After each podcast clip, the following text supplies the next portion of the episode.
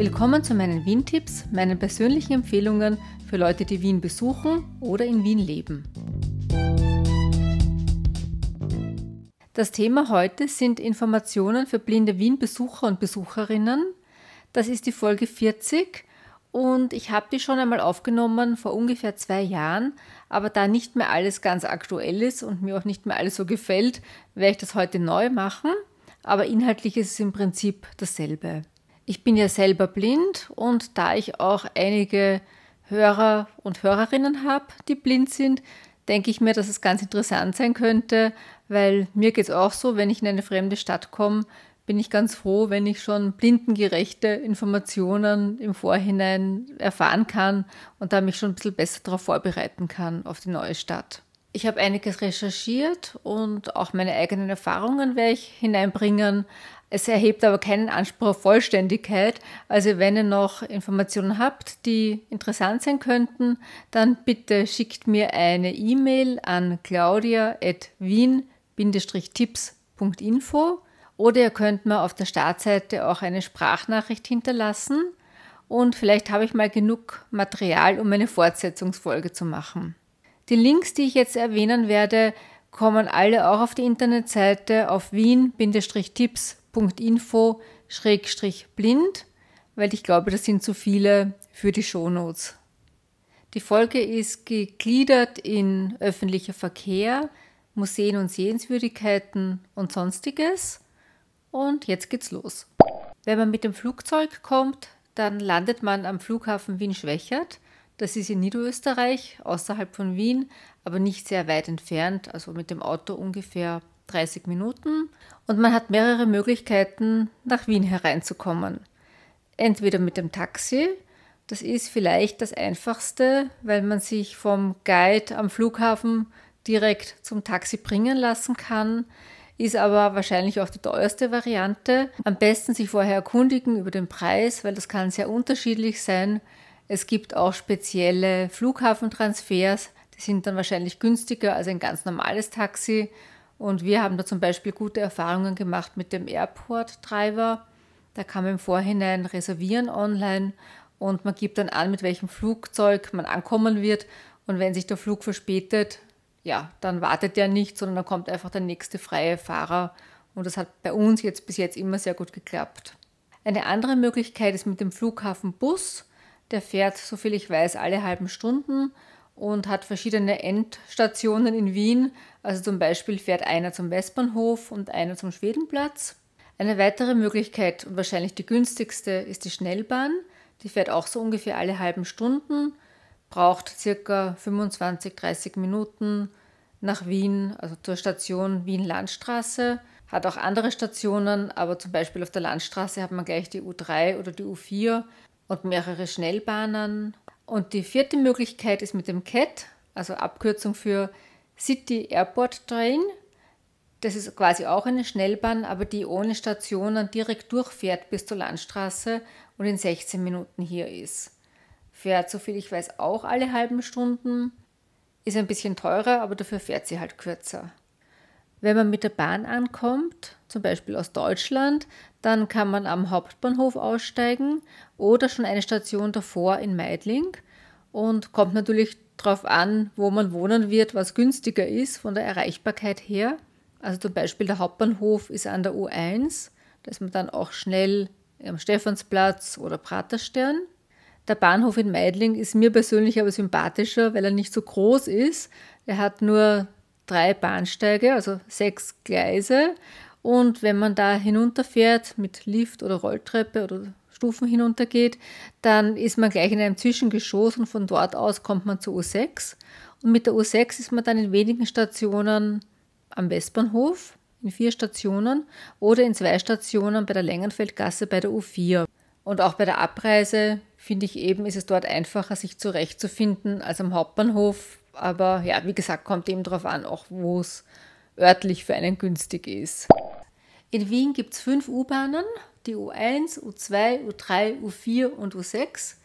Die U5 ist erst im Bau und es gibt, wenn ich mich nicht verzählt habe, 28 Straßenbahnen, die alle mit Zahlen benannt sind, außer zwei, und zwar die Linie O und die Linie D. Die Linie O wird manchmal verwechselt mit einem Nuller, aber es ist tatsächlich der Buchstabe O. Und einige Autobuslinien, sowohl Linien A als auch B. Und ich würde sagen, die Wiener Linien sind sehr bemüht um Barrierefreiheit für blinde Fahrgäste. Also im Gegensatz zu anderen Städten, die ich schon kennengelernt habe, wurde da einiges gemacht in den letzten Jahren. Und zwar zum Beispiel Leitstreifen. Die sind normalerweise in Entfernung von 1,60 Meter vom Abgrund. Da kann man sich recht gut dran orientieren. Es gibt aber auch Ausnahmen, wo die Leitlinie nicht so parallel zum Abgrund verläuft, zum Beispiel bei der U2-Station Volkstheater in Richtung Seestadt. Da sind Säulen im Weg und da gehen die Leitlinien zickzack, also um diese Säulen herum. Das ist ein bisschen kompliziert. Und was man auch aufpassen muss, es gibt auch Leitstreifen, die zwei Bahnsteige verbinden. Also zum Beispiel am Bahnsteig Volkstheater bei der U3. Da gibt es als Verbindung zwischen den beiden Leitstreifen, die entlang des Bahnsteigs führen, eine Zwischenlinie, die praktisch von einem Bahnsteig zum anderen führt. Und wenn man da dann gerade weitergehen würde und nicht merkt, dass der Leitstreifen eigentlich schon zu Ende ist, was relativ leicht passieren kann, wenn da viele Leute sind, dann kann man da auch einfach abstürzen. Bei den Aufzügen von den Wiener Linien ist sehr praktisch, dass sie einerseits die Knöpfe in Blindenschrift beschriftet sind oder in erhabener Schrift und dass, wenn der Aufzug mehrere Stationen anfährt, auch angesagt wird, auf welchem Bahnsteig oder wo man sich befindet. Also zum Beispiel am Stephansplatz gibt es einen Lift, der hat vier Stockwerke, oben das Zwischengeschoss, dann eine Station für die U3 in Richtung Otterkring und eine Station in Richtung U3 Richtung Simmering und eine Station U1 in beide Fahrtrichtungen. Und das wird eben angesagt und das ist schon wirklich sehr, sehr hilfreich. Und was auch sehr praktisch ist, bei den Stationsansagen wird angesagt, in welche Richtung sich der Ausstieg befindet. Also in Fahrtrichtung links oder rechts. Dann kann man sich da auch schon ein bisschen orientieren und vorbereiten. Und für Sehbehinderte gibt es am Bahnsteig auch gelbe Linien, die sind 50 cm entfernt vom Abgrund. Es gibt eine Internetseite von den Wiener Linien speziell für blinde Menschen, die heißt www.wl-barrierefrei.at und die nutze ich sehr gerne, wenn ich mich vorbereiten will auf einen Weg. Und zwar gibt es da drei Möglichkeiten. Es gibt den elektronischen Fahrplan, es gibt die Countdown-Anzeige und es gibt PopDis. Bei der Countdown-Anzeige kann man sich die Abfahrtszeiten anzeigen lassen. Das finde ich jetzt nicht so wichtig, weil die U-Bahnen und die Straßenbahnen eh meistens sehr oft fahren. Ich verwende sie eigentlich dafür, um mir von Straßenbahnen oder Autobussen die Stationen anzeigen zu lassen. Also damit ich im Vorhinein ein bisschen schon schauen kann, wie viele Stationen bin ich da unterwegs, dann kann ich mir auch schon ungefähr ausrechnen, wie lange es dauern wird. Und da kann man eben auswählen zwischen den Autobussen, Straßenbahnen, U-Bahnen, Nachtautobussen und kann man sich die Stationen anschauen.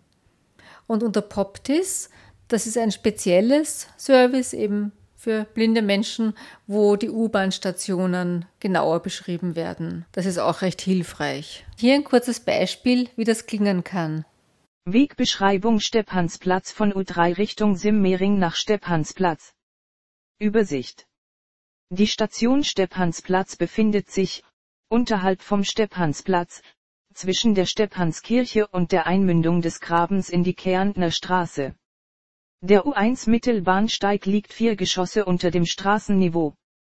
Knapp vor dem Ende des Bahnsteigs in Fahrtrichtung U1 Oberlauer gelangt man zur Liftgruppe. Die Seitenbahnsteige der Linie U3 liegen in Stockwerkslage übereinander. Der Zugang bzw. Ausgang erfolgt jeweils in der Bahnsteigmitte. Sehr praktisch und gut bedienbar finde ich auch die App Wann. Die gibt es auch für andere Städte. Die zeigt an die nächste Abfahrtszeit direkt bei der Station, wo man sich gerade befindet. Also die App erkennt, wo man gerade ist und zeigt dann alle nahegelegenen Stationen und Linien an und in wie vielen Minuten die nächste Straßenbahn oder der nächste Bus kommen wird. Die App ist kostenlos und recht gut mit VoiceOver bedienbar. Ich verwende ein iPhone. Ich weiß nicht, wie es mit Android-Handys geht, aber ich denke, es ist auch einfach, weil die App ist einfach sehr übersichtlich und gibt es nicht viel Schnickschnack. Ja, also ich finde das wirklich sehr praktisch. Auch die App Blind Square finde ich sehr praktisch für die Orientierung. Das werden eh viele von euch kennen. Ich verwende sie gar nicht so sehr, um mir einen Weg beschreiben zu lassen, sondern vor allem, um zu schauen, was befindet sich in der Umgebung. Also auch wenn ich in einer anderen Stadt bin und ich komme im Hotel an, dass ich mal schaue, was gibt es rundherum für Restaurants oder für andere interessante Orte. Ich finde, da kriegt man schon einen ganz guten Überblick. Und sehr praktisch finde ich auch die Funktion, einen Ort simulieren. Das heißt, da kann man schon von zu Hause aus zum Beispiel sein Hotel eingeben und dann schon mal schauen, was sich dort in der Nähe befinden wird. Ich hoffe, das funktioniert auch aus dem Ausland, weil ich habe mal umgekehrt versucht, von München mir einen Ort simulieren zu lassen und da habe ich einiges ausprobiert, wo es nicht funktioniert hat, mit Straßennamen, die es tatsächlich gibt. Äh, ja, letztendlich hat es dann doch irgendwie funktioniert. Ich kann aber jetzt nicht mehr genau sagen, wie ich das gemacht habe. Es war ein bisschen eine Spielerei und ich habe da sicher vier oder fünf Adressen ausprobiert, bis er tatsächlich erkannt hat, dass das in Deutschland ist. Dann werde ich auch immer wieder gefragt, wie das ist mit Ermäßigungen bei den Verkehrsbetrieben. Also blinde Personen selber haben nur dann eine Ermäßigung bzw. fahren sie kostenlos, wenn sie den Hauptwohnsitz in Wien haben. Und Begleitpersonen können nur dann kostenlos fahren, wenn die blinde Person einen Behindertenpass hat, also einen österreichischen Behindertenpass mit der Eintragung, dass eine Begleitperson erforderlich ist. Also das trifft ja normalerweise auf Touristen, Touristinnen eigentlich nicht zu. Das heißt, man muss das ganz normale Ticket kaufen. Da gibt es auch verschiedene Varianten, zum Beispiel ein Dreitagesticket, eine Wochenkarte und ja, da kann man sich auch auf der Seite der Wiener Linie ganz gut drüber informieren, was am günstigsten ist. Zu den akustischen Ampeln. Es gibt in Wien sehr, sehr viele akustische Ampeln und da werde ich auf meiner Internetseite eine Seite verlinken, wo alle Ampeln aufgeführt sind. Und normalerweise ist es so, also die machen tak, tak, tak, um sie zu finden. Und wenn dann grün wird, machen sie schneller tak, tak, tak. Da kommen jetzt zwei Hörbeispiele. Das war das Auffindungssignal, um die Ampel eben finden zu können.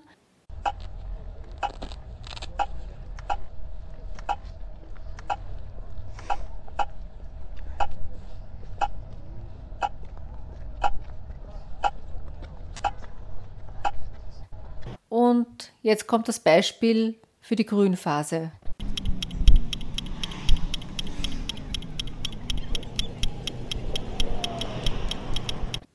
Das akustische Signal für die Grünphase kommt nicht automatisch. Das muss man auslösen. Da gibt es an dieser Ampelstange ein kleines Kästchen. Da ist unten ein Knopf, den man drücken muss. Der macht auch einen Piepton, damit man weiß, es hat funktioniert. Und dort ist auch ein Pfeil normalerweise, wo angezeigt wird, in welche Richtung man gehen soll. Die Ampel vibriert auch und es gibt Ampeln, ich weiß nicht, ob das alle betrifft oder nur einige, wo das akustische Signal in der Nacht ausgeschaltet wird und da kann man sich dann am Vibrieren immer noch orientieren. Zum Thema Unterkünfte und Hotels kann ich leider nicht sehr viel sagen, weil ich ja in Wien noch nie im Hotel übernachtet habe. Und ich habe mich damals, wie ich die Folge erstmals aufgenommen habe, bei der Touristinformation erkundigt, ob es spezielle Hotels gibt, die blindenfreundlich sind und war mit dieser Auskunft nicht ganz zufrieden, weil ein Hotel, das mir genannt wurde, da habe ich nachgefragt, die haben da nichts gewusst davon. Und ein anderes Hotel, das hat in der Zwischenzeit geschlossen. Und noch ein anderes Hotel, das ich in der ursprünglichen Folge genannt habe, hat auch geschlossen. Also ich würde sagen, am besten anhand der Adresse Hotels heraussuchen und dann direkt kontaktieren oder vielleicht in der Reise-Mailingliste für Blinde nachfragen, ob jemand was empfehlen kann. Und falls jemand von euch was Empfehlenswertes kennt, bitte auch mir schreiben. Ich würde das gerne in diese Folge aufnehmen. Es gibt eine Internetseite, die heißt roomchooser.com. Da kann man nach barrierefreien Hotels suchen, aber zumindest derzeit sind diese Kriterien auf Menschen im Rollstuhl ausgerichtet. Also ich habe da nichts gefunden bezüglich sprechender Aufzug oder Leitlinien oder so. Da geht es eben speziell um Barrierefreiheit für Menschen mit einer Körperbehinderung. Zum Thema Museen. Es gibt schon einige Museen, die spezielle Angebote für blinde Menschen haben, zum Beispiel das Naturhistorische Museum, das Kunsthistorische Museum, das Belvedere, die Albertina und auch einige andere, die Tastmodelle oder Reliefs haben. Da würde ich sagen, am besten sich überlegen, was einem interessiert und dann einmal direkt auf der Homepage schauen, weil ich habe den Eindruck, da kommen ständig auch neue Angebote dazu. Manchmal habe ich es auch direkt in den Podcast-Folgen erwähnt, welche speziellen Angebote es gibt. Und es gibt auch viele Museen, die ihre Audioguides online zur Verfügung stellen. Da kann man sich auch schon von zu Hause aus vorbereiten, wenn man möchte. Und dann gibt es noch eine App, die heißt Hieronymus. Dort kann man sich Audioguides anhören. Also das ist nicht nur speziell für Wien, das ist für den ganzen deutschsprachigen Raum und auch teilweise darüber hinaus gibt es da Audioguides von Museen oder Sehenswürdigkeiten und die App ist kostenlos und die meisten Audioguides sind auch kostenlos. Also da kann man sich auch schön von zu Hause aus schon ein bisschen vorbereiten und die App ist auch ganz gut bedienbar mit VoiceOver. In Wien kenne ich drei Tastenmodelle aus Pros und zwar vom Stephansdom. Das steht, wenn man vor dem Stephansdom steht, rechts neben der Kirche, ist im Maßstab 1 zu 100. Das heißt, es ist 1,37 Meter hoch und man kann da schön herumgehen und angreifen. Kommt man gut dazu. Dann gibt es eins vom Schloss Schönbrunn. Das ist auch rechts vom Schloss. Und seit einigen Jahren gibt es auch eins vom Museumsquartier. Das steht direkt vor dem Haupteingang vom Museumsquartier. Und seit kurzem ist das neu generalsanierte Parlament auch eröffnet. Da kann man ins Besucherzentrum hineingehen und dort gibt es auch ein Modell vom Parlament, das man betasten kann. Man muss dort nur entweder sich online registrieren vorher oder einen Ausweis hinterlegen. Und man wird so durchleuchtet wie am Flughafen und wird auch abgetastet. Aber es ist auf jeden Fall interessant. Ich habe da jetzt auch eine Folge neu gemacht. Die Folge 14 habe ich da aktualisiert und vor kurzem veröffentlicht. Sightseeing-Touren kann man dann auf verschiedene Art und Weise machen. Es gibt einige Autobusse, also so Hop-on, Hop-off-Busse mit verschiedenen Routen, die auch Audioguide haben. Oder man kann sich auch einen Guide mieten. Da haben wir schon öfter mal in einer kleinen Gruppe eine Führung besucht. Die kostet so ja unterschiedlich. Ich würde sagen ab 160, 180 Euro für eine ganze Gruppe. Also wenn meine Gruppe von mehr Personen ist, dann ist das gar nicht so teuer. Und es gibt auch sonst öffentliche Führungen, wo es vielleicht schwierig ist, ohne Begleitperson mitzukommen. Ja, kann man aber natürlich auch vorher vielleicht fragen, den Guide, ob das eher kein Problem ist. Oder man findet dann dort vor Ort jemanden, der einem mitnimmt, wo man sich vielleicht anhängen kann. Es gibt auch immer wieder kostenlose Führungen, zum Beispiel Frauenspaziergänge von Petra Unger oder Kretzeltouren von der Mobilitätsagentur. Das nennt sich G-Cafés. Oder auch von der Gebietsbetreuung gibt es immer wieder spezielle Kretzeltouren. Also das ist jetzt nicht so für diese berühmten Sehenswürdigkeiten, sondern eher für kleine Kretzel oder zu bestimmten Themen, ist aber oft auch sehr interessant. Oder, da fällt mir noch etwas ein, der Waschsalon im Karl-Marx-Hof macht auch Führungen, zum Beispiel durch den Karl-Marx-Hof oder auch durch andere Gemeindebauten. Und da habe ich jetzt eine durch den Rabenhof vor kurzem besucht. Das war auch sehr, sehr interessant. Und da erfährt man auch einiges über das Rote Wien in der Zwischenkriegszeit also vor allem zum Thema Wohnbau in dieser Zeit und das kann ich auch sehr empfehlen. Es gibt eine Internetseite, auf der man kostenlos inserieren kann, wenn man nach persönlicher Assistenz sucht. Behindertenarbeit.at heißt diese Seite und da kann man eine Anzeige aufgeben, zum Beispiel auch für Freizeitassistenz. Es gibt zwei spezielle Reiseanbieter, bei denen ich gesehen habe, dass sie auch Reisen nach Wien anbieten. Das eine war Schottland für alle und das andere ist Anderssehen. Mit Schottland für alle haben wir schon gute Erfahrungen gemacht. Wir waren da schon in Hamburg, in London und in Ostfriesland. Mit Anderssehen habe ich persönlich noch keine Erfahrungen gemacht. Informationen kann man auch bekommen bei den Blindenorganisationen. Da gibt es zwei große, und zwar den österreichischen Blinden- und Sehbehindertenverband im 14. Bezirk und die Hilfsgemeinschaft der Blinden und Sehschwachen im 20. Bezirk. Die haben auch regelmäßig Veranstaltungen, also da könnte man sich erkundigen, ob es da gerade während der Zeit, wo man in Wien ist, vielleicht was Interessantes gibt. Und als letzten Punkt das Thema Speisekarten. Ich kenne derzeit nur ein Restaurant in Wien, das eine Speisekarte in Blindenschrift hat, die aktuell ist, und zwar das Restaurant Sultans im dritten Bezirk. Das ist auch sehr gut öffentlich erreichbar und zwar direkt bei der U3-Station Kardinal Nagelplatz, Ausgang keiner Gasse. Also wenn man vom Stephansplatz kommt, der Ausgang in Fahrtrichtung vorne da hinaufgehen oder mit dem Lift hinauffahren und sich nach links drehen und dann ist direkt an der Ecke der Eingang zum Lokal, beziehungsweise im Sommer kann man auch draußen sitzen. Und ja, die haben eben eine Speisekarte in Blindenschrift. Ansonsten muss man aber sagen, dass schon sehr, sehr viele Lokale ihre Speisekarte eh schon online verfügbar haben und man sich eh so auch behelfen kann. Ja, das waren jetzt so die Informationen, die ich gesammelt habe. Ich hoffe, für euch war was Interessantes dabei und freue mich auch über Rückmeldungen oder ihr könnt mich auch gerne noch was fragen an claudia.wien-tipps.info.